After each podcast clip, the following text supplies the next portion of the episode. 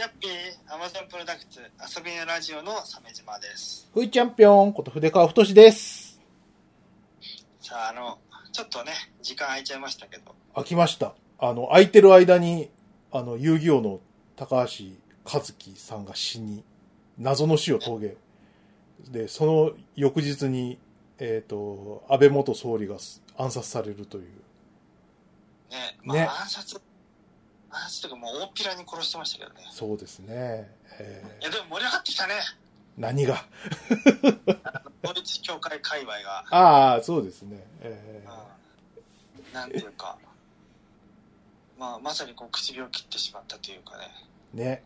もう犯人の思うツボって感じですけどね。えーよ、良かったんだか悪かったんだか。安倍首相は日本に平和をもたらす存在だったのかもしれないな。あそ そういう、なんか、フォース的なことなの？安倍首相が安倍首相、元首相で亡くなることで、え日本が正しい方向に導かれてしまうの導かれるのかもしれないね。え選ばれし者だったのにだ、だ、だ、だ、だ、だ。なんか、ローブを、こう、被る、安倍元。パル、パルパティーン、えー、あの人。パルパティーンは誰なの？わまだわかんない。まあ、統一教会のボスじゃねえ、あき、ああれじゃないの？あの、昭恵じゃないの？あ、きあ、みたいなじゃないの？そこ あ、そうか、そっちか。曲がりなりにも妻なのに、そうね。うんまさかのパルパティン扱いなのか。いや、もう振り回してる印象があるからさ。うん、ねねえ、いやー、すごいね。え。うなん、か、あれだよね、なんかあの、オウムってさ、あすごい事件だったけどさ、あれは逆にやりやすかったとも言えんだね。わかりやすく悪党だったから。悪党っていうかさ、あの日、ああの人たちのさ、考え方ってこう、終末思想で、こう、うんうん政府転覆が競技にあるからあテロ感強かったもんね。そう、政府転覆が、こう、競技に入ってるからさ、あのー公然と対立するじゃない。っそうだね。てなるとさ、こう、国家権力も遠慮はいらないじゃない。うん。うん。だけど、統一協会はさ、こう、取り込もうとしてるからさ、やばいね。ね。だから。オウムよりも立ち悪いという、ね、うんエピソード1から3の段階にあるわけだね。はい。そっかそっか。うやばいね。そういう、こう、議会が空転していくわけですよ。えすごいね。こうオーダー66がいずれ発令されるかもしれないんだ。うん。やばねまあ、どう、す、すごい事件でしたね。それこそ、あれじゃないですか、なんかこう、うん。なんか、教科書に載るような事件だからさ。まあね、元首相暗殺は乗るわな。うん。あ、これはやばいなと思って、とりあえずちょっと、翌日の朝日新聞買っといて。小僧に。あはいうん。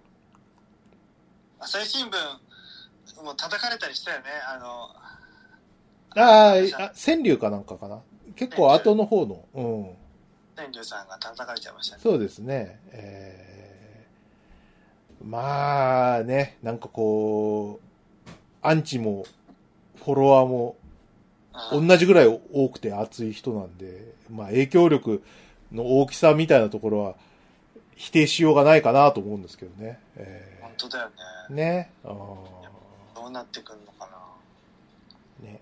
あ、なんかさ、あの、あ安倍元総理のこう、評価とかさ、うん。こう、もうちょっと後々のことになっていくかなとか思うんだけどさ、俺、こう、うん。一つ気に食わないっていうかさ、お前のせいか？みたいなのあるんだけどさ、なんか、あの、いや、あの、明確に今でもノーって思えるのがさ、日本のこう、ね、科学予算がこう、ガンガン削られてったのとかって、あ、安倍知性だったと思うんですよ。うん。うん。で、こう、なんか、あの、観光大国に日本みたいなところで、こう、舵切ってったのも、安倍総理のところだと思うんだけどさ、あれはもう、俺はちょっと許せないというかさ、いや、嫌な、嫌な感じだなとか思ってたよ。やっぱ科学はさ、ほら、うん信仰の敵だから。そうなんだよ。それ考えるとなんか、こう、なんか線が繋がるって感じするじゃん。うん。ね。腑に落ち、スポンサーの、スポンサーの、こう、なんかご機嫌を取ったっていう感じがするんで、腑に落ちなんだけどさ。ねまあ、それ以上話すとなんか、こう、なんか、陰謀論っぽい話になるから、いや、踏み込みたくないけど、なんかさ、ね観光、ね、観光でっていうのもさ、悪くはないけどさ、科学だろ。超合金 Z だろって。うんやっぱさ、うんやっぱロケット飛ばし続けたいじゃん、これから先も。そうそうそう。そういうのさロケット飛ばせるのは日本とアメリカとロシアうん。とか、まあもうすご少ないんだよね。うん最近韓国が衛星上げれたけど、うん。すごい5本指に入る国なんだよ。とにかく宇宙開発によっては。で、そうで最近アメリカがさ、うんハッブル望遠鏡のさ、次世代型のやつをさ、うん打ち上げたじゃん。うん。で、あれぐらいのことやっぱやってほしいよね。ね。それこそさ、その、世界に冠たる、こう、長い号とね、うん。は富野義行を輩出したわけですよ。いはいはい。ね。うん。科学、宇宙、万能。ね。ね。うん。最高じゃないですか。ね。やっぱ富士の裾野に作るべきだよ。そういうのとかさ、あの、世界中に影響のあるさ、こうサイエンスフィクションを出してるわけですからさ、そこは、やろうよって。ガンダム作ろうぜってさ、ハリボテじゃなくてってダイナミクスうんね、ボストンダイナミクスに負けないような、とかさ、やっぱ巨大さで勝つみたいな感じ。巨大さで勝つ。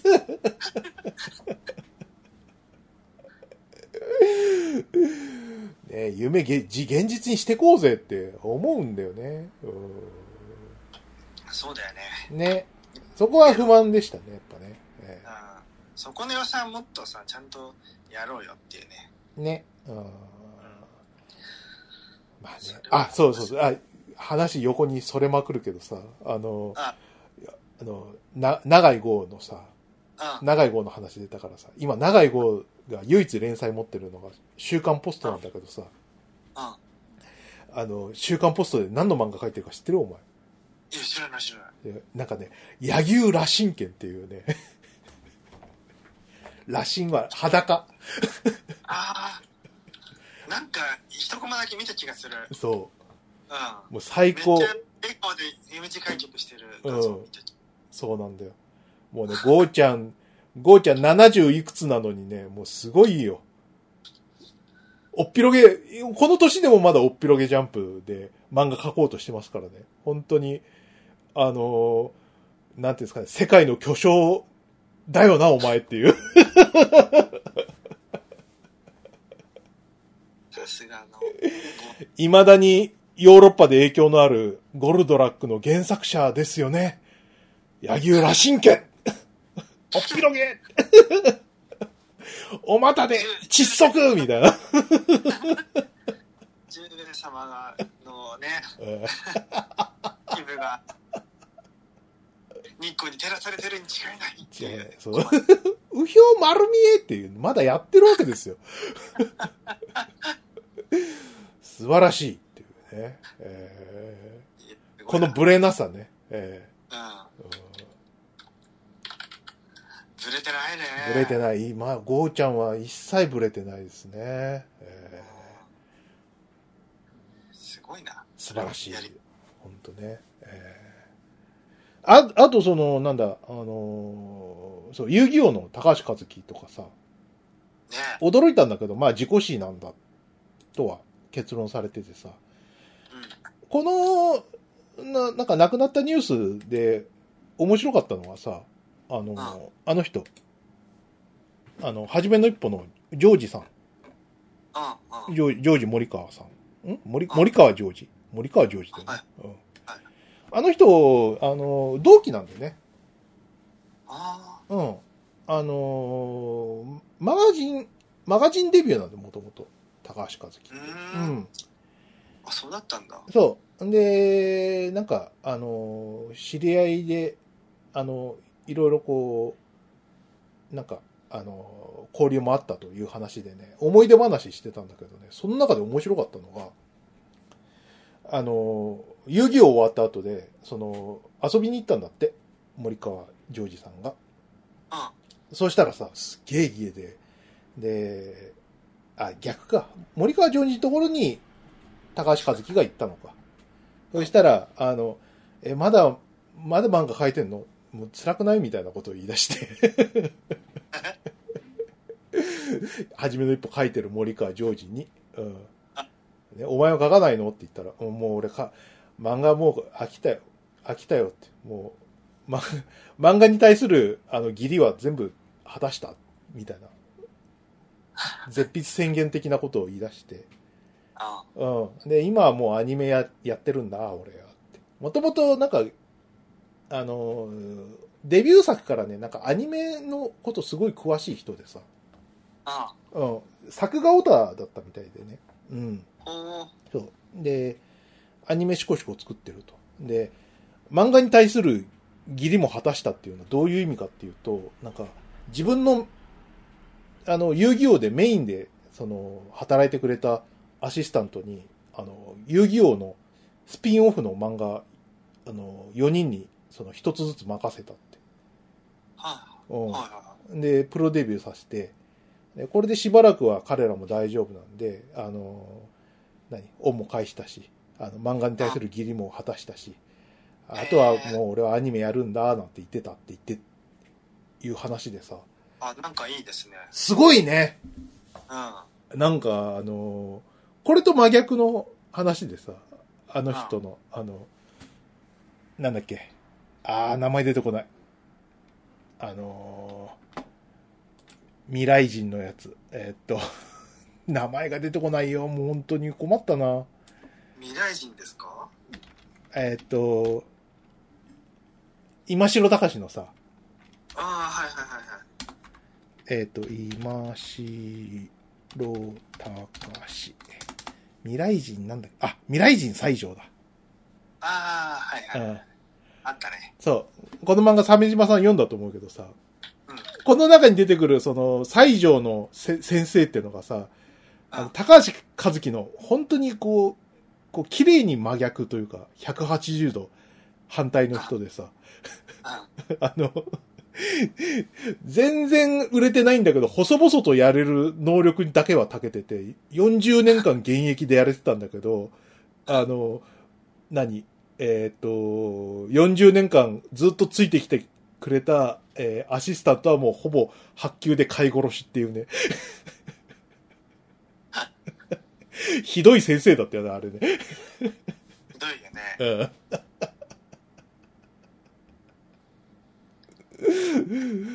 ね怖いな、漫画家。ねそ、そういう、なんかこう漫画が残酷物語が読んだあ後だったからさ、あ高橋和樹偉いなと思って。それ考えると、ちゃんとした先生は違うね。違うね。うん。えっと、プロもさ、ちゃんとね、仕事あるわけだし。そうそうそうそうそう。斎藤。ね。ね、うん。あのー最近ニュースになりましたけど、あの、ね、あ、ふーちゃんのほら言ってたこと当たったでしょ？あのーゴルゴの娘、多分スピンオフやるぜって、あの、アマプロで言いましたけど、当たりましたね。はいはいええあ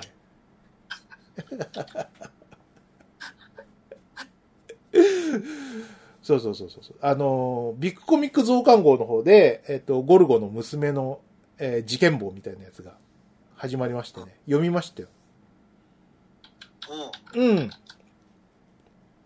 なんかね、あの掲載されたんだ。掲載されてますね。今はでも売ってるんで、あのうん、読みたい方は買って読んでみてください。あのね、あの、読んでみた感想なんですけどね、こう、まあ、何？ゴルゴの娘ではないんだけど、一応その、一晩関係を持った、あの、娼婦の、あの、が生まれた子なんだけど、あの、何？血液を輸血したんだよね。ゴルゴルがさ。ゴルゴがその女の子に輸血したの？うん、そう。それでへ、あの、せっせとゴルゴの遺伝子を作り続けていたと。ああ、なんか、すごい。シーハルクみたいじゃん。なんかね。シーハルクは、ね、ハルクの血液を輸血した、うん。ハルク、ブルース・バランでいいとこなんだけど、うん。でばっかりに、その子も、ハルクになっちゃったっていう話なんだけど、こ、の関係ゴルゴの娘もこのままハルあのゴルゴ化が進んでいって、うん。顔がどんどん変わって、もう、おちおち輸血もできないよって話なんだけど。輸血しただけで緑色になったりとか、目つき怖くなったりするんだったらさ。うんななるかもしれない。怒ると、怒るとこうなんかハルクの、ハルクじゃない、ゴルゴの顔になっちゃうかもしれない。なっちゃうとかね。うん。要要は、あの、でもどっちかは、ぼかしてるわけですよ。本当にあ、でも、ゴルゴほどのスナイパーが、その、娼婦に仲出しするとも思えませんので、なんかの事故でね。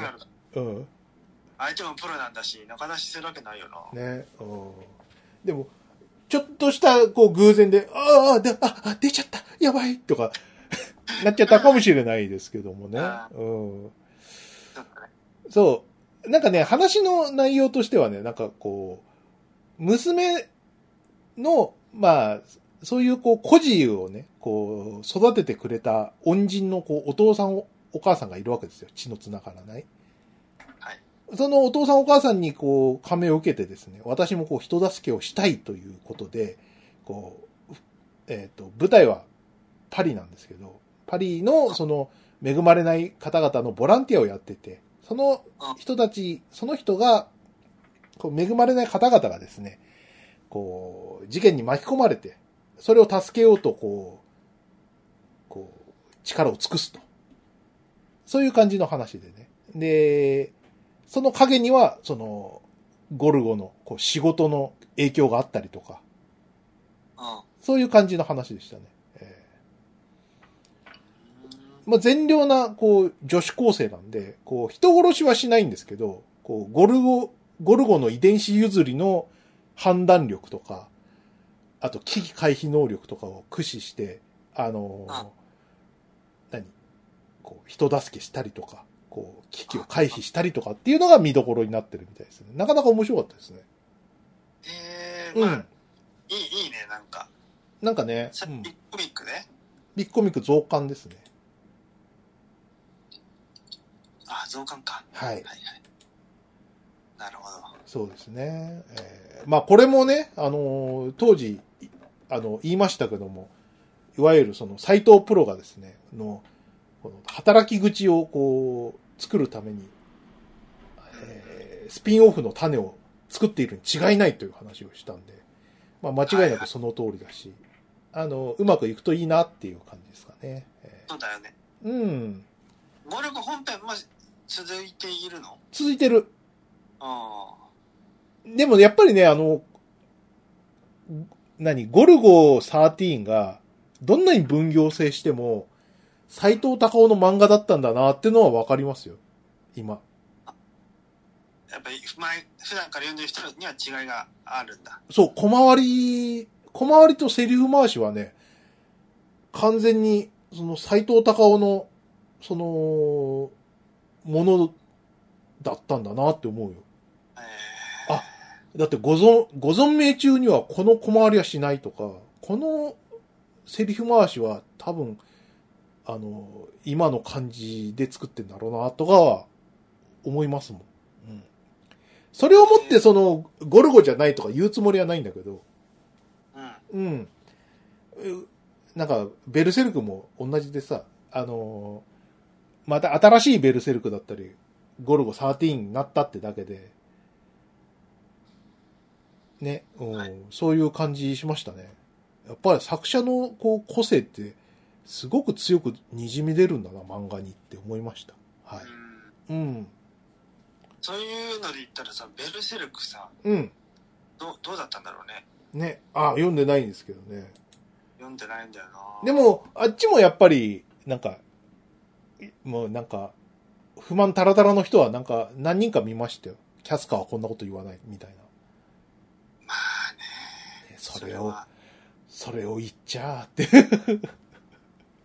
それを言っちゃあね。ねえ続いてるだけでもミラクルだよね。そうね。そうだよ。火の鳥とか途中で終わってんだからさ、うん。うん。未完になっちゃうよりはね、ね。うんいいよね。そうね。うん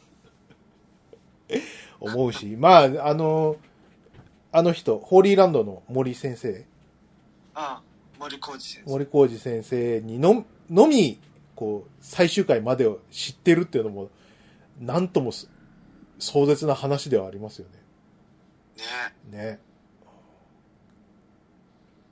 まあ森先生とアシスタントたちで続きやってくんだ。うん、まあ、頑張ってほしいよな。うん欲しいよ。もうちょっと作画ライトにしてもいいと思うよ。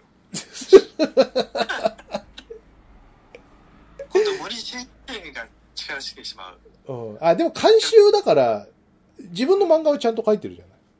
ああ、そうか、そうだね。ん、そうそうそうそうそうそう。ええいやいやいやいや。そんなですね。あとなんか鮫島さん、どっか行ったんですって？ああ、そうそう。ね、以前話したけど、11年間コツコツと貯金したお金で、うん。10年ぶりに車を買い替えましてね。はい。その新しい車で、あの霧ヶ峰を見てきましたよ。車ね。車買った話はしたっけ前にね。したかな？うっすらとしたかもね。ね。うん。霧ヶ峰と、そう、えっ、とね、美しが原高原美術館だよね。ああの、えっ、と、フジテレビの深夜のクロージングの前にやってる CM でおなじみの、はい。アモーレの鐘が鳴り響き鳴り。響く。はい。ガンゴン、ガンゴあーン、ガンゴン。ああ、眠いっていう、あの、釣り込まれるじゃん、あれ。うん我々。非常に生きてきたものとしてはさ、あれは。はい。そろそそろそろ寝るかでおなじみの美しかが原高原美術館ですね。うん。スター・トレックを見て、ビート UK も見終わって、そうすると、クロージンが流れて、え箱根の森と美しが原と宣伝があって、えええで、それについに行ったわけだよ。まあ、実際や、2年前にも一度訪れてるんだけど、その時は雨、と雨とコロナで全く、その入館もできなかったんだよね。うん。で、今回は、えーそのリベンジなんだけど、うん。えーっとね、モビホというサービスがあって、はい。モビホ？美しが原高原美術館のな敷地内に、うん。キャンピングカー、牽引式のキャンピングカーがあって、そこに泊まれますっていうやつなんだよ。ほだからモバイルホテル、略してモビホということなんだろうけど、う。うん。で俺は、その、敷地内のは予約が埋まってて入れなくて、うん。あの、道の駅側の方のモビホには泊まれたわけ。ほうほうほ泊まってきたわけよ。う。うん。で、土曜日にそこ行ってさ、あの、手続きして、手続きも結構いい加減で、あの、手続き、予約が終わったらメール送りますって言ってたのにメールが来なくて、うん。で、それを再確認するのにちょっと手間取ったんだけど、なんとか鍵を開けて入れて、で、あの、キャンピングカーのいろいろ調べてセッティングして、うん。で、もう、そうするともう夕方5時ぐらいなわけ。はいはいはでさ、もう5時だと美術館入れないし、い。うん。道の駅もクローズしちゃうし、で、景色はいいんだけど、うんもう、あの、10時までやることがないんだよね。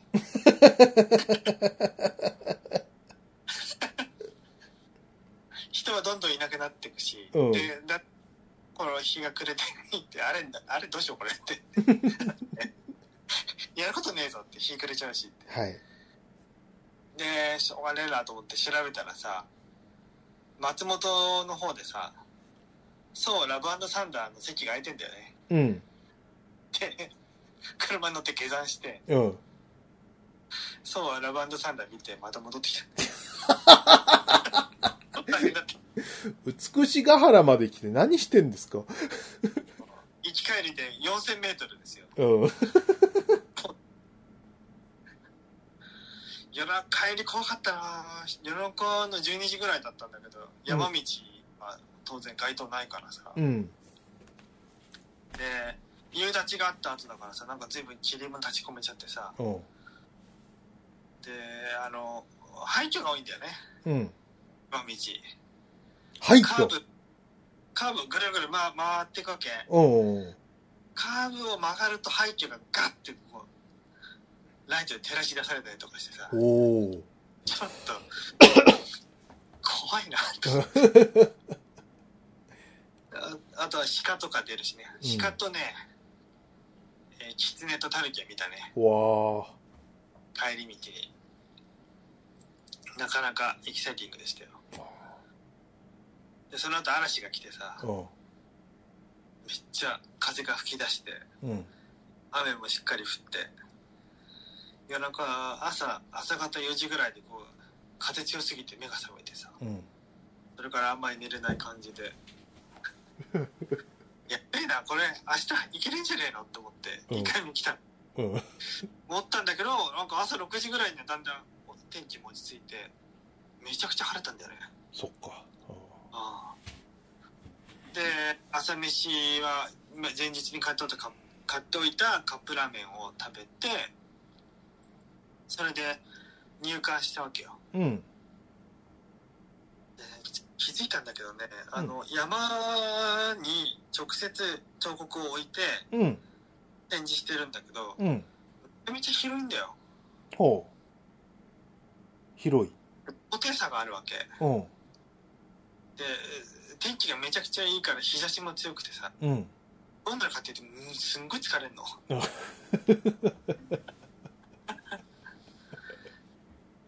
ひ 半分見てさうん。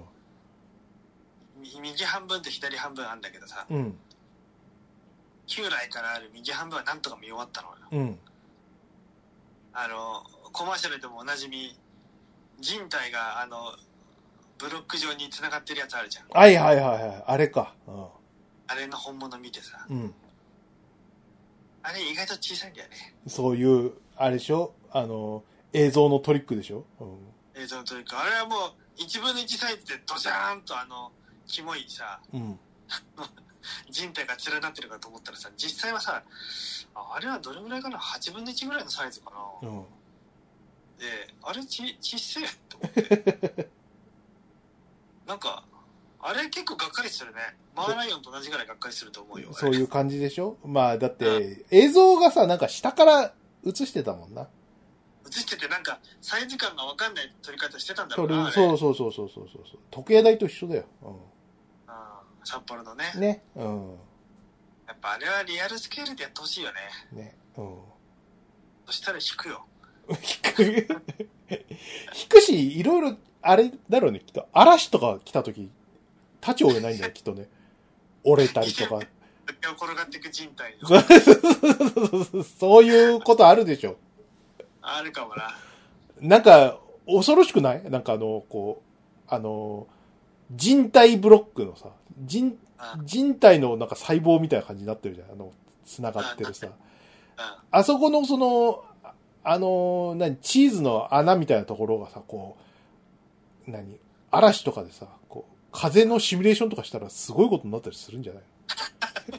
めっみんな音を立てそうそう、ピョンピョンみたいなさ、なんか、なりそうな気がするんだよ。うん。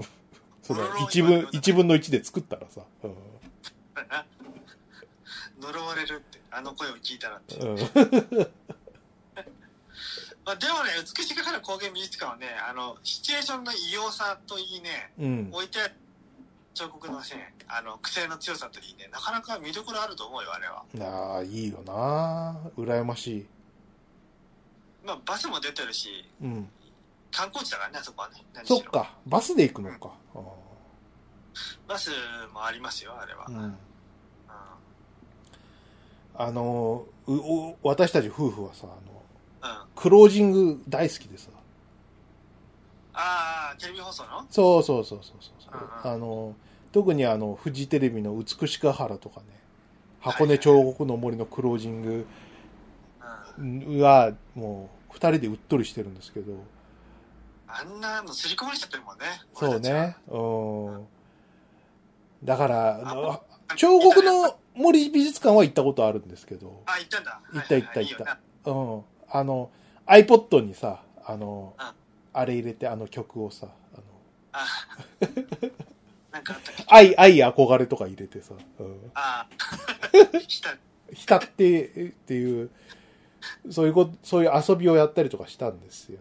えあいいーね。うん美しが原も行きたいんだよね。そうだよ、行った方がいいよ。うん青森の鐘聞くとマジで思ったより感動する。あ、そう。うん。うん。あーたーってなる。なでも山の、山だからな、なんか、文字通りこう、こう、なんか、なんか天気が気になるわ。うん。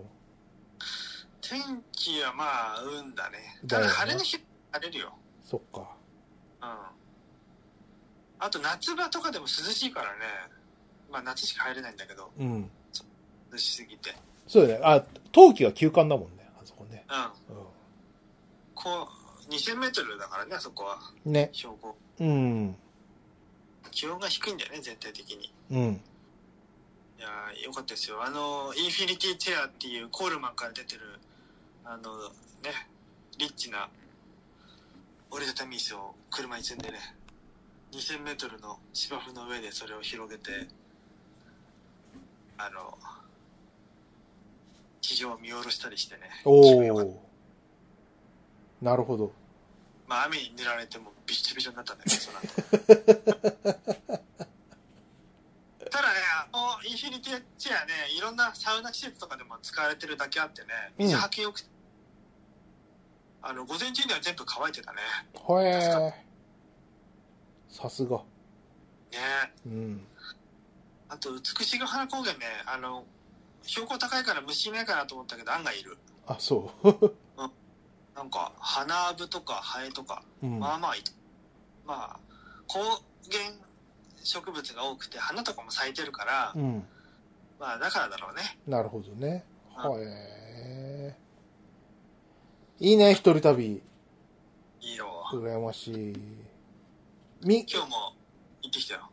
え、今日も？今日も今日も、今日は日帰りでさ、うんあの、若洲海浜公園の下見に行ったんだよ。うん。若洲海浜公園っていうのは、うん。えっ、と、なんだっけ、東京おゲートウェイブリッジだっけあの、あああの、面い。白い形の。そうそうそう。ちょっと地味めのね、うん。あの、あるじゃん、ゲートブリッジか。で、そこの根元には、若洲海浜公園っていうのがあってさ、うん。でそこは公園施設であり、えーキャンプ場もあるのね。うん。でちょっと下見に行こうと思ってさ、気軽で行ってきたわけ。なるほど。ここな。遠いよな。確か。ああ、1時間ぐらいかな、う車で。ん。公共交通機関で行くと、まあまあ。公共交通機関で俺行ってさ、すげえ遠いなって思って。大変だったんだよ。それこそあの、東京ゲートブリッジを撮影するのに行ったんだ。ああ、じゃあ、あの、釣り堀の桟橋のあたりまで行ったわけだ。行った行った行った行った。うこの公園から撮れるもんね。ん。ね。うん。あの、ゲートウェイブリッジも歩けんだよ。あ、そうなの？エレベーターで登れんだよ。あ、知らなかったな。ただ、まあ、営業時間があー5時でクローズだけどね、うそこは。で、登って、えー逆に東京側を撮影するっていうのもいいかもね。なるほど。見方が変わって。ここそうね。た、確かにキャンプ場あるな。うん。そうそうそう。キャンプ場すごいしっかり整備されてて、うん。で、あの、バーベキューとか、その、焚き火とかもできるようになってるからね。うん。で、季節があ良ければ、まあ秋ぐらいになったら、あ夜景も見れるし、飛行機が飛んだりするの見れるし、なかなかいい環境なんじゃねえのとは思うね。なるほどね。したらさ、帰りにさ、まあ、車で行ってたらさ、あの、まあ、ツイッターに上げたんだけど、なんか塔があるわけ。塔？赤い塔が立ってんの。うん帰り道にね、車窓から見えたんだけど、うん。赤い塔の上にさ、工場のような構造物が乗っかっててさ、うん。なんていうの？この、めちゃめちゃすごい北郎ハウスみたいなやつがあるわけ。なんだそれ。いや、すんごい異様だよ。うん。どんなでしょうね。ちょっと鮫島さんの、ちょっと、これか。鮫島さんのツイート。えー、煙突最初、ローソン、あファミリーマートにさ、車止めようと思ったらさ、ぎょっとするようなものが見えてさ、遠くに。ちょっと、鬼太郎ハウスっぽいけど、スケールが全然違うじゃないですか。体育館ぐらいあるじゃないですか。すごい高い100メートル以上あるう上にさ、うん工場クラスのサイズのの、ね、構造物が乗っかっててさ、うん。いや、やべえなと思うよな、これ。ほうほうほうほうほう。これ一体何なんですか、これ？一応、最も近くまで寄って写真も撮ったんだけど、後で家帰って調べたんだけど、うん。なんかね、江戸川清掃工場っていう、そのゴミ焼却場なんじゃないかな。うん。焼却場の煙突だったんだろうね。ああ。で、そいつを、えーと、ここから先数年かけて解体するんだって。うん。解体して、またこう、作り変えるということらしいんだけど、あ、これ上から解体するタイプのやつか。そう、上からこれは今後、あの、煙突を解体していくみたいなんだよね。はいはい。よく、あの、テレビとかで見ますよね。あの、上から解体するやつあ、そうなんだ。あな。るんだ。うん。あるあるあるある。だこの煙突の上の建物の中で煙突の先っちょを切り取っちょっとずつ切り取ってうん中側、中に落としていくんじゃないかななるほどね。うん、まあ、そういうのは分かったからいいけどさうん。なかったら何なんだよってこの中で何してんだよと思うよねうん。へえ、面白いもん見ましたね。偶然偶然うんそんな感じであと来月も行きますよ一人旅はおう。今度は宮ヶ瀬ダムに行こうと思ってるなんです すげえ、車、新しい車買ったからめちゃくちゃアクティブになっちゃって。そうなんだよ。宮ヶ瀬ダムはさ、それも数年前に一人旅の時に立ち寄ったんだけど、やっぱりコロナ禍でうん。うん稼働してなかったんで入れなかったんだよね。うん。ダムを見に行きたいなと思って。うん。と言いつつも、まあ今また感染者がね、増えていってるから。そうねねいつの間にかなんか世界一位になっちゃって、すごいね。やってて。うんで。もなんかちょっとみんなリアクション薄いよね。薄い。もう、もう飽きてる、みんな。いや、やばいと思うよ、それはう。ん。しょうがない、もうだって、何度目だっていう、第7波7波。?7 波か。うんもう、そんな、一喜一憂してらんないよっていう。えー、でも、リスクは依然としてあるわけでさ。そうなんだよ。だから、もちろん気をつけるよ。うん。気をつけるし、あの、いつも通りのことをやるしかないんだけどさ。もう、ね。今もさ、あの、今日、今週も、なんだ、特にどこにも行かずにさ、はいはい。家で？家、まあ、あの、何？周辺をい行くぐらい。なま、えっ、と、松戸のロピア行くか、柏行くぐらいでさ、それはいいよな。それぐらいで、それぐらいのもんですよ。うんそっかそっか。そう。先、先週ね、あの、ちょっと、あの、なんかしたいなと思って、あの、あそこ行きましたけどね。あ渋谷スカイ行ってみましたけああ、スクランブルスクエアのビル。ど。うん。そうそうそうそう、あの、すげえ高いとこ。いいよな、あれ。俺も早く行きたいな。行った行った。あそこ、子供喜ぶんじゃない？めちゃくちゃ。いいね。でもちょっと次に子供会う時はね、あんまりね、都会はね、連れていけない雰囲気になってるね、今。あそうだろうね。うん。それこそ渋谷はきついよな。う来てよね。ん。ね。俺は、荒川遊園、ね、リニューアルした荒川遊園の、うん。のチケットを取っていたんだよ。おう。前の日の。に向けて。うん。なんだが今こんな状況になってしまっていて、予約していた時とは感染者数がだいぶ違うからね。うん。次に会う時は、これちょっといけないかもなと思って、うん。現状。はいはい。そういう、なんかあのね、あの、子供にこう、グッときちゃうやつらしいんで、今回の BA なんとかはさ。あ、今回の株？うん、そうそうそう。BA2 だっけ？あうまずいね、それは。ん。ねえ。うん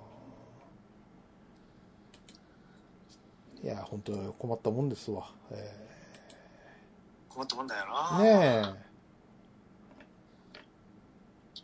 そうですね。あと何かな？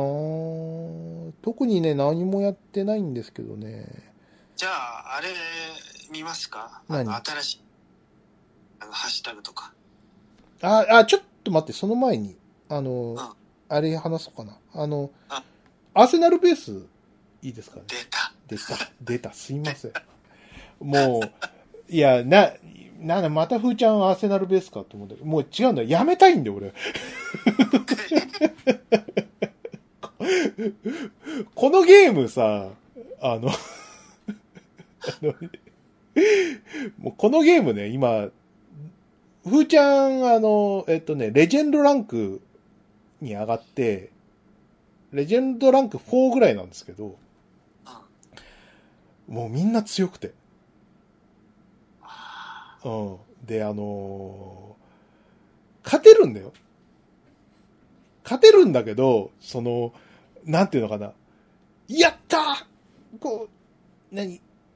あの、戦略バッチリ決まったぜ解消とかじゃなくて、勝ったーねえ、つら。勝った判定勝ちで。57対27%みたいな。ギリギリでも、あれ、そこがこうなってたらもう俺多分負けてたわ。うえーっていう勝ち方と、うん。あと、古典版にされてもう、もう涙も出ないみたいな負け方をする。この2種類しかないんですよ、僕。ゲームのその嬉しいとこ、スカッとしたとか、やっぱ最高みたいなさ、勝利体験がまずなくて。生き残ってるユーザーがみんなレベル上がってるもんな。そう、レベル上がってるし。やりすぎると同士だからな。そうなん、そうなんだよ。でさ、その、ある程度こう、ゲームセンターのカードゲームっていうさ、能動的にこう、何？こう、攻略法を探していかないと勝てないゲームのプレイヤーなんて、すげえ勉強熱心だから、適当なプレイなんかしてるやついないんだよ。怖え。みんな先立ってるんですよ。怖えよ。だからさ、もう、あのー戦闘はオートだからさ、うん勝手に戦ってくれるんだけど、カード出すタイミングと、あと SP ダメージのタイミングはボタンで押すから、うんその、そこら辺のこう判断力みたいなところがこうゲームの面白さなんだけどさ、あ。うんの、もうマジでこう追い詰められると、もう右手の先がもう冷たくなってピリピリしてくるし、めっちゃストレスかかってんじゃん。あーべ、これ、これで負けると3連敗になるとか、ストレスがすごいんだよ。で、そんな、その、何、手にこう、手がピリピリしてさ、その、血が巡らない状態でさ、あの、SP アタックのこう防御とかしなきゃいけないからさ、その、タイミング遅れて、こう、防御失敗したりとかするわけ。で、そこを一気火星に行かれちゃうわけよ。あ、こいつミスりやがったで、どんどん攻められて。あうん。もう、やめたいんだ、俺は。もう嫌だこのゲーやめていいよムやめたいよメルカリとかでなんか強いカードとかいっぱい買っちゃったけど、やめたいよ買ってるんかい買ってます。はい。だって出ないから。うん、そうね。そう。あの、出ないこと考えるとね、買った方が安いんだよ、このゲーああ、ム。うん。やっぱ結論としてそこ行くよね。そうなんだよ。その、あ3000円、4000円出しても、あの、ガチャ回しても、出る気がしないような強いカードあるから、もうそれだったらもう、何メルカリで買っちゃった方が安いってことになるんだよ。俺も買うもん、そういうの。うん。あれ、そう。そういう感じなんだよね。どうしよう。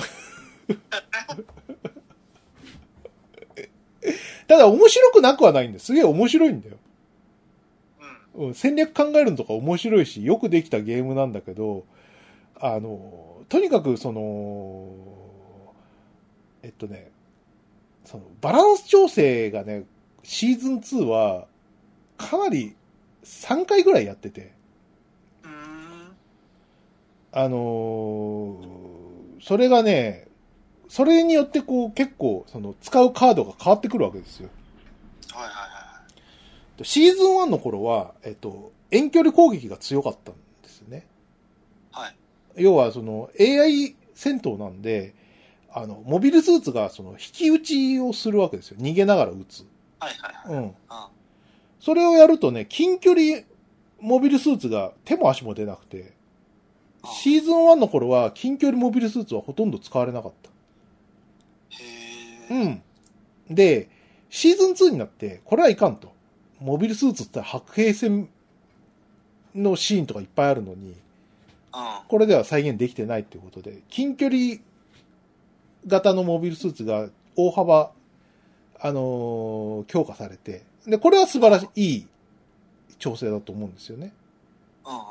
その代わり、こう、遠距離が弱くなりすぎちゃったんですけど。で。あのーシーズン2から入ったモビルスーツで、その、ゼータガンダムとか、あとガンダム00とかが入ったんですけど、ここら辺に共通するのが、その、可変モビルスーツがいるんですよ。あゼータガンダムとかね。あ、なるほど。ガンダムキュリオスとか。うん。で、ひまあ、あのー自分で飛行機になってピュンって飛んでっちゃうやつの、その再現スキルとしてですね、奇襲っていうスキルが追加されまして、はいはいはで、これはあの、アーセナルベースはあの、えっ、と、拠点とその本拠地で、その、何えっ、と、2レーンがあるわけですよね。右と左でこう、えっ、と、レーンがあって、そっちのどっちかにカードを流す、して戦うんですけども、えっ、と、カードの、その、制圧と殲滅と防御っているんですけど、防衛っているんですけど、うん。えっ、、と、制圧と殲滅は、えっ、と、前に進むだけなんですね。レーンを移動することができない。右に出したら右出っ放し、左に出したら左に出っ放しになるんですけど、これが、その、何？えっ、と、奇襲っていうカードを使うと、えっ、と、右に出したカードを左に出すことができる。うん。っていうことができるんですよねは。で、その、えっ、と、防、防衛カードは、その、えっ、と、右と左に移動できるんですけど、その、右と左に行くためには、その、何、コストを使って、こう、移動したりとかするわけで、その、移動力が足りないと、その、例えば左のこう防衛してたのに、右の防衛行くためには時間がかかるんですよね。うんうんうんわかりますか,、遠いからそう、遠いからね。それをさ、その、奇襲が使える、そのモビルスーツはさ、一瞬でこう、左の防衛攻めてたのが右の防衛に攻めたりとかできるわけですよ。めっちゃ強いな、それ。そう。あの、防衛が間に合わないんですよ。それされたら、ね。うん。しかも、その、何？その、飛行機に、モモビルアーマーに変形して、えっ、と、垂直にこう飛んで、で、す何落下しながら攻撃してくるんですけど、その落下中に SP アタックが打てるんですよ。SP アタックっていうのは必殺技のことなんですけど、はいはいはい。もう避けらんないわけ。そうだよね。一気に形勢が逆転するみたいな。うんそう、逆転されるし、それをこうつ使ったトラップとかやられると、もう、えっ、と、左に流してるけど、えっ、と、右にかん行くことを想定しつつとか考えてたら、もう防衛は、1体だけじゃ無理だから2体入れなきゃいけないですよね。右用と左用で。ええなんかそれ、防衛にコスト割かれちゃう。そう、そうそうそうそう。絶対防衛2が必要になる、みたいなことになっちゃって、で、これはちょっとひどいぞって、ブーブーブーブー言われて、で、多分ね、そこら辺で、あのーユーザーがかなり離れていったんじゃないかなって思うんだよね。あうん。あ。でバ、ランスが、そう、バランス悪くなっちゃって、あでこれまでのデッキが崩壊するからね。そうそうそうそうそう、デッキが崩壊して、環境デッキが使えなくなったりすするから、ああ、それは、もうメルカリに売るか。売る。か、引退しよう、みたいな感じになるわけですよ。で、わか、わか、やります、やりますって。あの、あの、奇襲弱くしますって。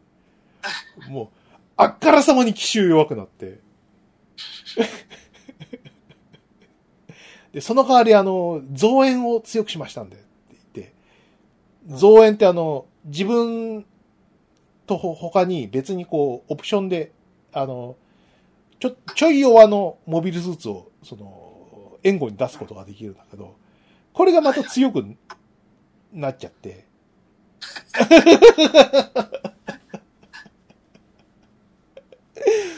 ぼ増援を使った、こう、その、デッキが大流行して、で、その後に、その、えっと、えーなんだっけな。えっと、陽動っていうさ、あ、誘導か。誘導っていうスキルが、こう、注目されてさ、その誘導がね、あの、何？そういう、こう、調整をしていくうちにね、あの、シーズン1からずっとあったスキルなんだけど、それがね、バグっちゃ、あの、バグが出ちゃって、いつもと違う、こう、形の動き方しちゃって、うん。で、それはね、あの、なんで、シーズン1だとこんな、何、あの、効果なかったのに、シーズン2の、あの、調整終わった後でなんでこんな調整出んだよって、ブーブーブーブー言い出したら、あの、アーセナルベースの公式が、仕様ですって。あ、直す気ねえって。もう直さないぞ。直さないぞってなっちゃって。でうんこの、今、ふーちゃんがずらずらっと言ったのが、だいたい、この2ヶ月ぐらいの話。おお。うん。で、それで、あの、すげえ減ったっていう認識が、あ、自覚がある。っていうのも、あの、何？例えば3回プレイして、あの、2回ぐらい同じ人に当たることがあるから、それはさ、ゲーセン的にはどうなの？人は、席は埋まってるの？は、まあ、空いてることが多くなった。感あじ。で、ふーちゃんが遊ぶのはさ、あの、なんだ、えっと、土日だったり、土日の昼だったりとか、うん。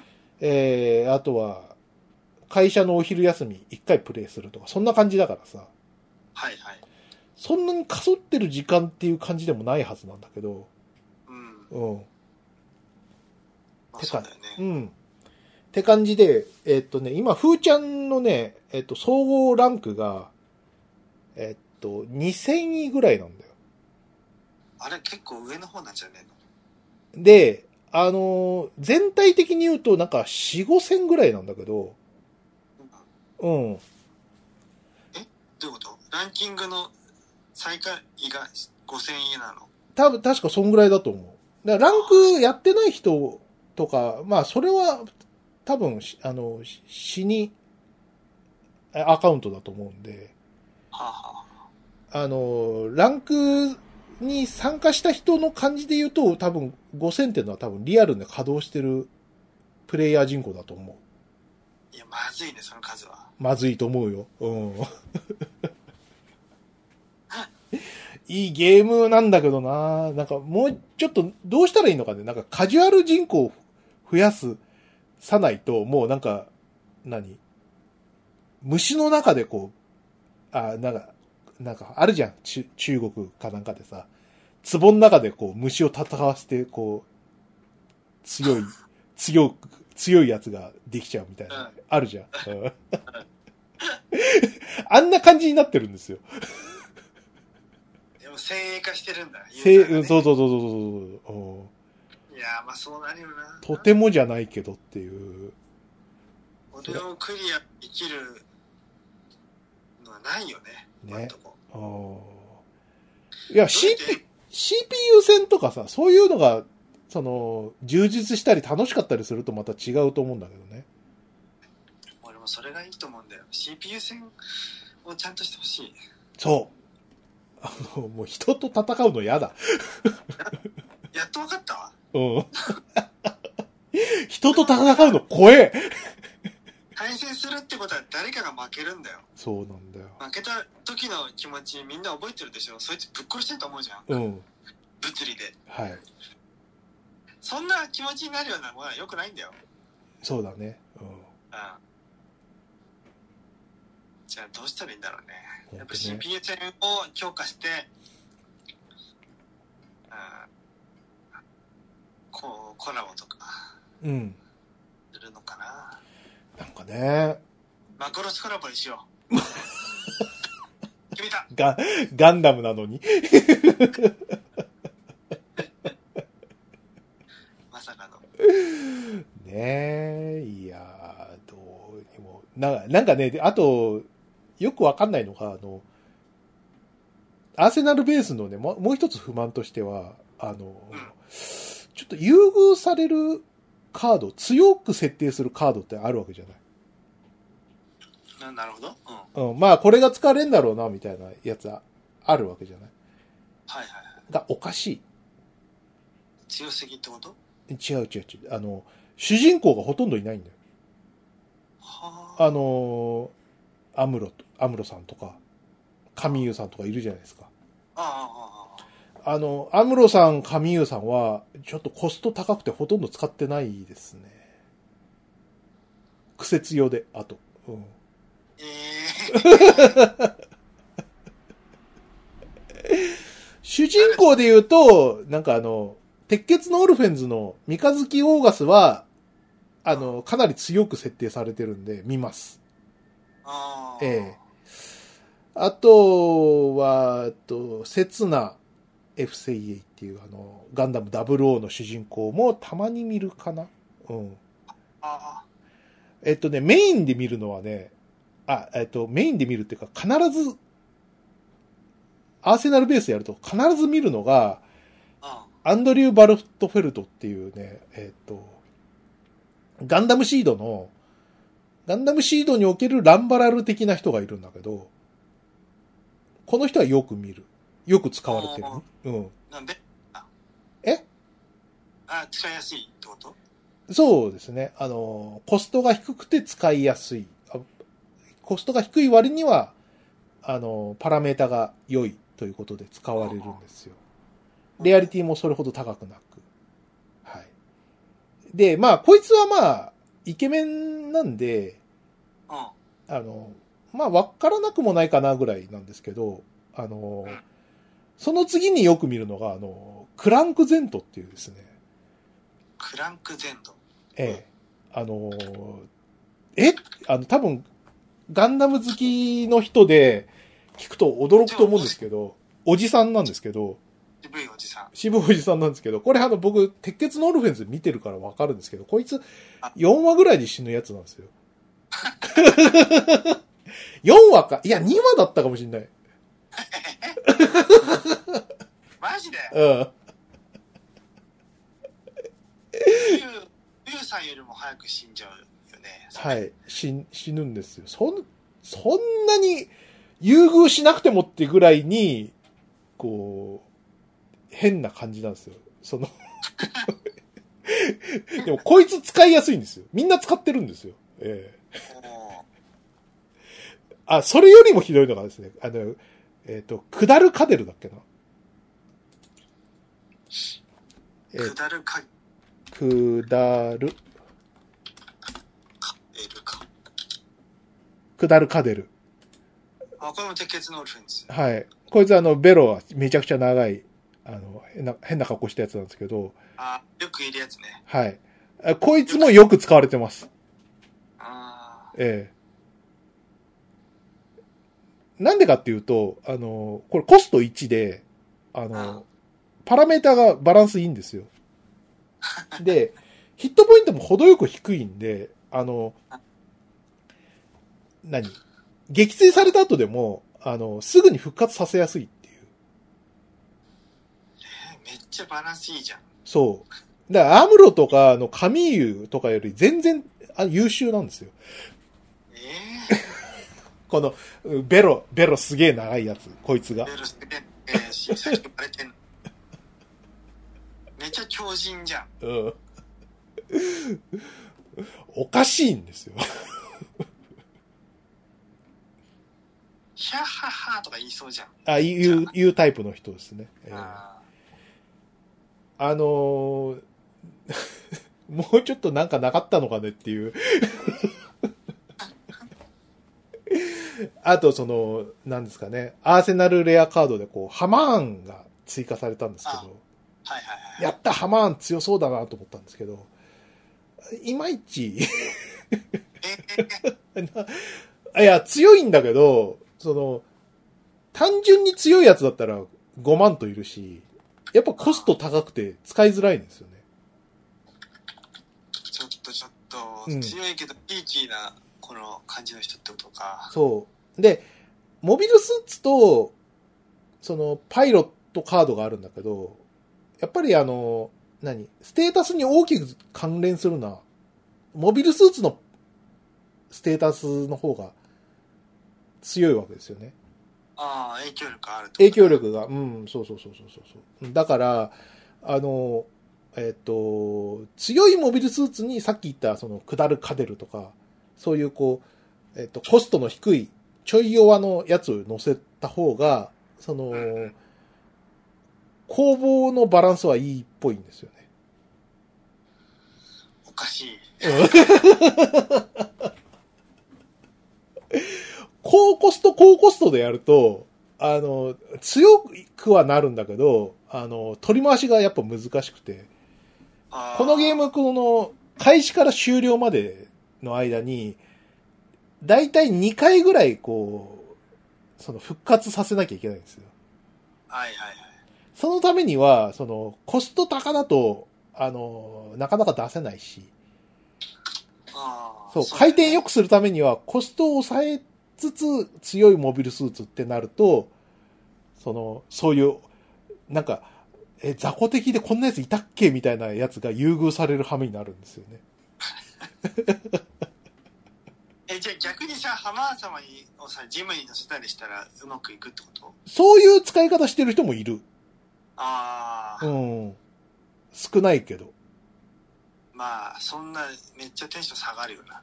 まあね、だって、そのハマーン様出したらさ、そのファンネルとか使いたいじゃないですか。疲れちゃうよね。なんか、なんか、お、斧持ったモビルスーツでさ、短期で戦わせたくないわけですよ。緑色のね。ねこの うん。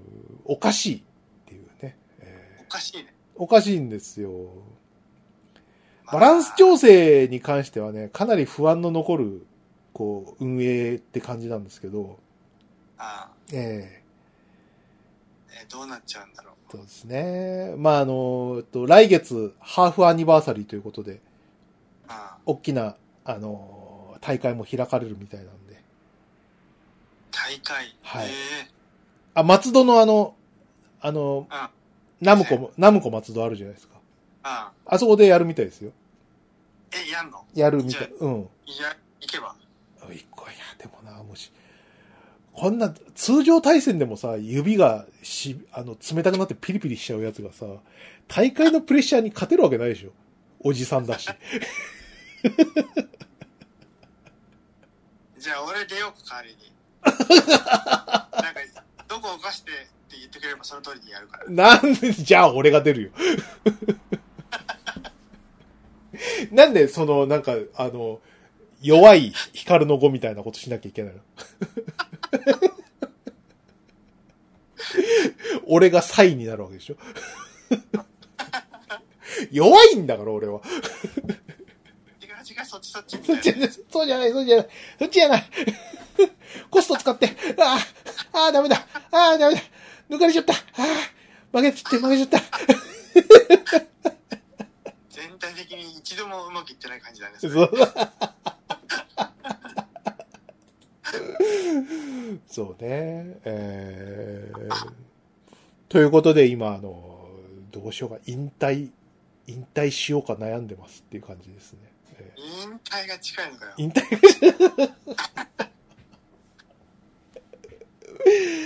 いや、でも最初の目的としてはさ、ゲーセンを、ね、あの、セガ君が撤退してしまったことによってですね、こう、うゲーセン大好きふーちゃんがさ、ああ、これまで長い間不義理していたなと。その気持ちから始めたものですから、うんうん。大体その理由もさ、その、何？まあ、カードゲームだったら、その、反射神経とかなくても大丈夫かな？みたいな軽いね。今思えば失笑ものの。判断力めちゃくちゃ使うっつうの。な。うん。ああ、このタイミングでジャスティスナイトを出すんじゃなかった。これを出しちゃったおかげで相手がしめしめと、みたいなことが山ほどあるんですよ。えー。ね。そういうね、えー。まあ、そ、その最初の思いとしてはそういうことだったんで、もう十分こうお金使ったんですけどね。えーいいっちゃいいんですけどね。え やべえな。ーいや、本当に。まあでも、ね、お金使って勝負するんですからね。それはみんな勝ちたいですよね。それは鉄火場になりますよ。えまあね。えねそっか。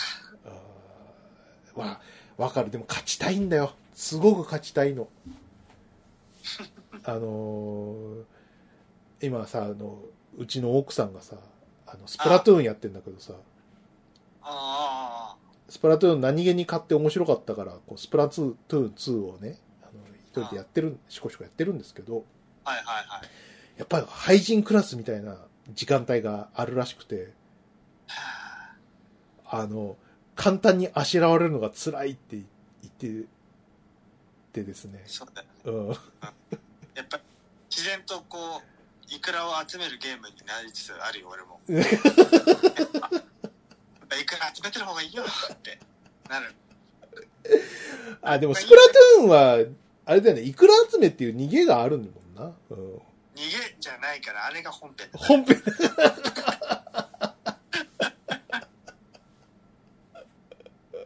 イエーイなるじゃん。うん。イクラーって、うん。フォローサンキューみたいなやつ。はい。あれだよ、やっぱう。ん。浮き輪になっちゃっている時に助けてもらったら嬉しいじゃん。はい。何あの、対戦。うん。ローラーのやつとかすげえ強いしさ。うん対戦さ、たまに見せてもらってて辛そうでさ、辛いんだ。もう昨日とかすげえ、なんか、な、十何連敗とかしてて、すごい辛そうにやってて、ねえ、うんそうだよね。大変だなと思って。3もね、発表されて、いいつになるんだっけ？スプうんラ。もうそろそろじゃない？だよね。うん。ね、うんいいと思います。9月9日だって。え ?9 月9 9日。月9日、あ、うんそうか。9月か。じ夏休み中ってなんだっけ？思ったけど。思うよね。なんかね、ううんん。いやー、ね、でもまあいい、いいことです。あの、すごい楽しんだしね。えー もう引退する感じになってますけど、もうちょっとやろうと思いますけどね。え引退する。ねえまあ、まとめて売れるもんな、あ案外カードなんて。えまあね。しますみたいな風にして出品してる人多いもんな。うん。で持ってたいな。なんか、あのー昔さ、ビックリマンとか、いつの間にかこう、なくしちゃったりとかして、結構後悔したんで。うんうん。うん。これは残しとこうかなって思ってるけどね。はいはい。うん。いいんじゃない？うん。意外、意外とさ、もう、なんか、そういう、こう、先のことを思うことも多くなってさ、うん。なんていうのかな。なんか YouTube とかでさ、昔の動画とか、なんか昔の日本の、昔の秋葉原みたいな動画あったりするじゃん。ああ、はいうのとかさ、楽しく見たりとかするんだけどさ、あああ、もう、あれない、これないみたいな。その、例えば、90年代で、だと意外とこう、バスの形も違うなとか思って。あ、ああ、はいはい。そうだね。そう、タクシーもね。うん。あタクシーもさ、いつの間にかあの、なんか鳥山明が書くタクシーみたいな、その、なんか、ずんぐりむっくりしたやつ。あ。イギリスっぽくなったよね。そうそうそうそうそう。あれが結構、主流になったじゃない。セダン型はもうないよね。まあ、セダン狭いからさ、うん、セダン型少なくなったって感じ。うんうん今のでいい、今の主流のでいいよ。俺もあっちの方が好き。ね。うん。あれも、さそのうちなくなっていくんだなと思うとさ、あ、と、うん。あの今、まあ、写真やってさ、撮ったりとかしてんですよ。うんうんうん。この、この今の最近の、このバスとか、えー、タクシー、そのずんぐりむっくりタクシーとかさ、うん今のうち撮っといた方がいいなとはいはい。思って。うん。今あの、ふふーちゃんとカメラの、その、何？ああい、あの、その付き合い方ってそんな感じになってるんですよ。むか、なんか前はね、なんかかっこいい光と構図を探そうみたいなこと考えてたんだけど、あ。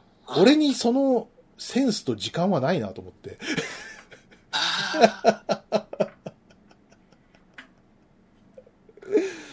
その、何？それをやるためにはさ、こう、足がいたりとかいいるわけじゃないその、車だったりとかさ。はい。あと、時間ね。あ時間もさ、その、何？その、いその、ひ日没とかをさ、考えるとさ、なかなかそういう時間が取れなかったりするわけじゃない？日没にどこどこにいいるためには一泊しなきゃいけなかったりとか、することがあったりするわけでしょ？うん。あ。それ考えると、まあ無理だなっていう。うん俺は本職でもないし、うん、カメラがね。カメラがね。うん。ってなると、やっぱり、その、ふーちゃんのそのカメラの扱い方としては、こう、日々の記録に、その全部落とし込んだ方が、絶対楽しいなとは思ってる、最近。おおなるほど。10年後に、とか。それもいいよね。そうそうそうそう。絶対ん楽しいからな、10年後とか。うん。一番古い写真とかだとどんぐらいになるのかな？三、三年前ぐらいが一番古い感じになると思うけど、それでも結構あ、うん、あはいはいはい。2018年とか、はいはいはい。一眼レフをね、と撮り始めたのはそれぐらいだってことね。そうね、うん。そのぐらいの写真見ても結構楽しかったりするんで、も、もっともっと寝かせれば、こう、梅酒のように、梅酒のように味わい深くなるのは間違いないな。なるほどな。うん。この前、あの、娘たちを連れてね、うん。スタジオアリスに行ってきたわけよ。はいはいはい。ああの、下の子が七五三の、もう7の方だからさ。はい。あ、最後、うん。ラスト。はい。まあ以前にも一度撮っているんだけども、写真館ではね。うん。どうもね、その写真館にある衣装を着てね、撮るのがすげえ上がるらしくて。あの、まあ、定番の、その、和服とドレスの洋服なのかなうん。撮影を済ませた後に好きな衣装を一つ選んで撮撮るっていうのをやったら、うん。なんかめっちゃノリノリでポーズとか決め出して、あ、そうん、すごい楽しんでたよ。う。かわいいなだから、ちょっとなんか、しまあ、あれはたまたま写真館のスタジオの中だけど、シチュエーションを、をね、凝った感じにして撮影に行ってもいいかもなと思ったね。なるほどね。うん。下の子ね。はいはいうん。はい。7歳か。大きくなりましたな6歳、6歳。6歳、あ、6歳ね。うん。いや、7歳、6歳。あ長女が 15?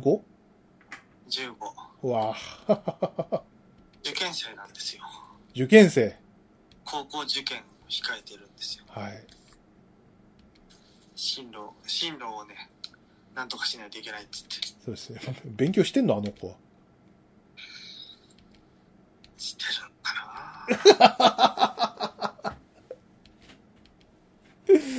まあね、人のこと言いませんけどね。え勉強はしてなかったな、俺は。漫画は、漫画は読んでたよ、でも。本当に。エリートクラスに読んでた。ー、そっか。まあ、そんなもんでしょ。うん、そうね、うん。強く言えないもんですよ。うんそのおかげで今の仕事につけてるとも言えますよね。そうですね。えゲームをしなかった、あまあ、勉強しなかったおかげで今の仕事に。ー、はい。まあ、特にあの、鮫島さんは、あれですからね。親御さんの、その、何、ファミコン禁止というですね、そうだよ。えー強い、鮫島禁止令だよ。えー本当に。強い呪いがありましたんでね。えーうん。それのおかげで、もう40過ぎてもゲームに執着するという。執着してる。あの、あの、リモートワークの時がすごい良くて、うん、俺は今、通勤往復で約3時間なんだけど、うん、リモートワークの間は、家で仕事終わった後に、スチームで買ったゲームができたわけよ。ファイナルファンタジーの3と、1と3を終わらせれたんだよ。リモートの間に。それぐらい時間かかったわけよ。はい。でも今通勤してるから、それがないんだよね。できないよなもう、これはリモートメインの会社を本気で探さなきゃいけないんじゃないかって。リモートメインね。だって俺ゲームしするために生活費を稼いでねやってるわけじゃないですかい仕事を、はい。電車乗るためにとは言えませんよとてもじゃないけどまあそうですね。でも実際は電車に乗乗って行って乗って帰ってきて家に着いた頃にはもうもう何にもやる気が起きないんだようん。もう明日の支度してダラダラとまとめサイトを見て寝る時間が来たら寝るかって今日も何もなせなかった なせなかった。あるあるですわね。えでも、リモートの間は、いや仕事終わりっつってゲゲームしよう、うわーおっつって、あー今日もたくさんゲームできたって。子供の時にやろうと思ってできなかった FF3 をまた一つ進めれたなって思えるわけ。ーはい。やっぱ、やっぱ自分の人生を生きなきゃいけないよね。そうですね。えついでに言うと、リモートワークの間は順調に体重も減ってったんだよ。ー健康だから。うん。うん。今はそんなことない。あ、そう。うん。エアロバイクをガチで焦げたからね、あの頃は。あ、そっか。エアロバイクもうやめちゃった？やめて、やめたつもりはないんだけど、やれないよ。やめたつもりはない。やれない。そうですか。えでやりたいじゃん、エアロバイク買ったし。ー、うん。ね。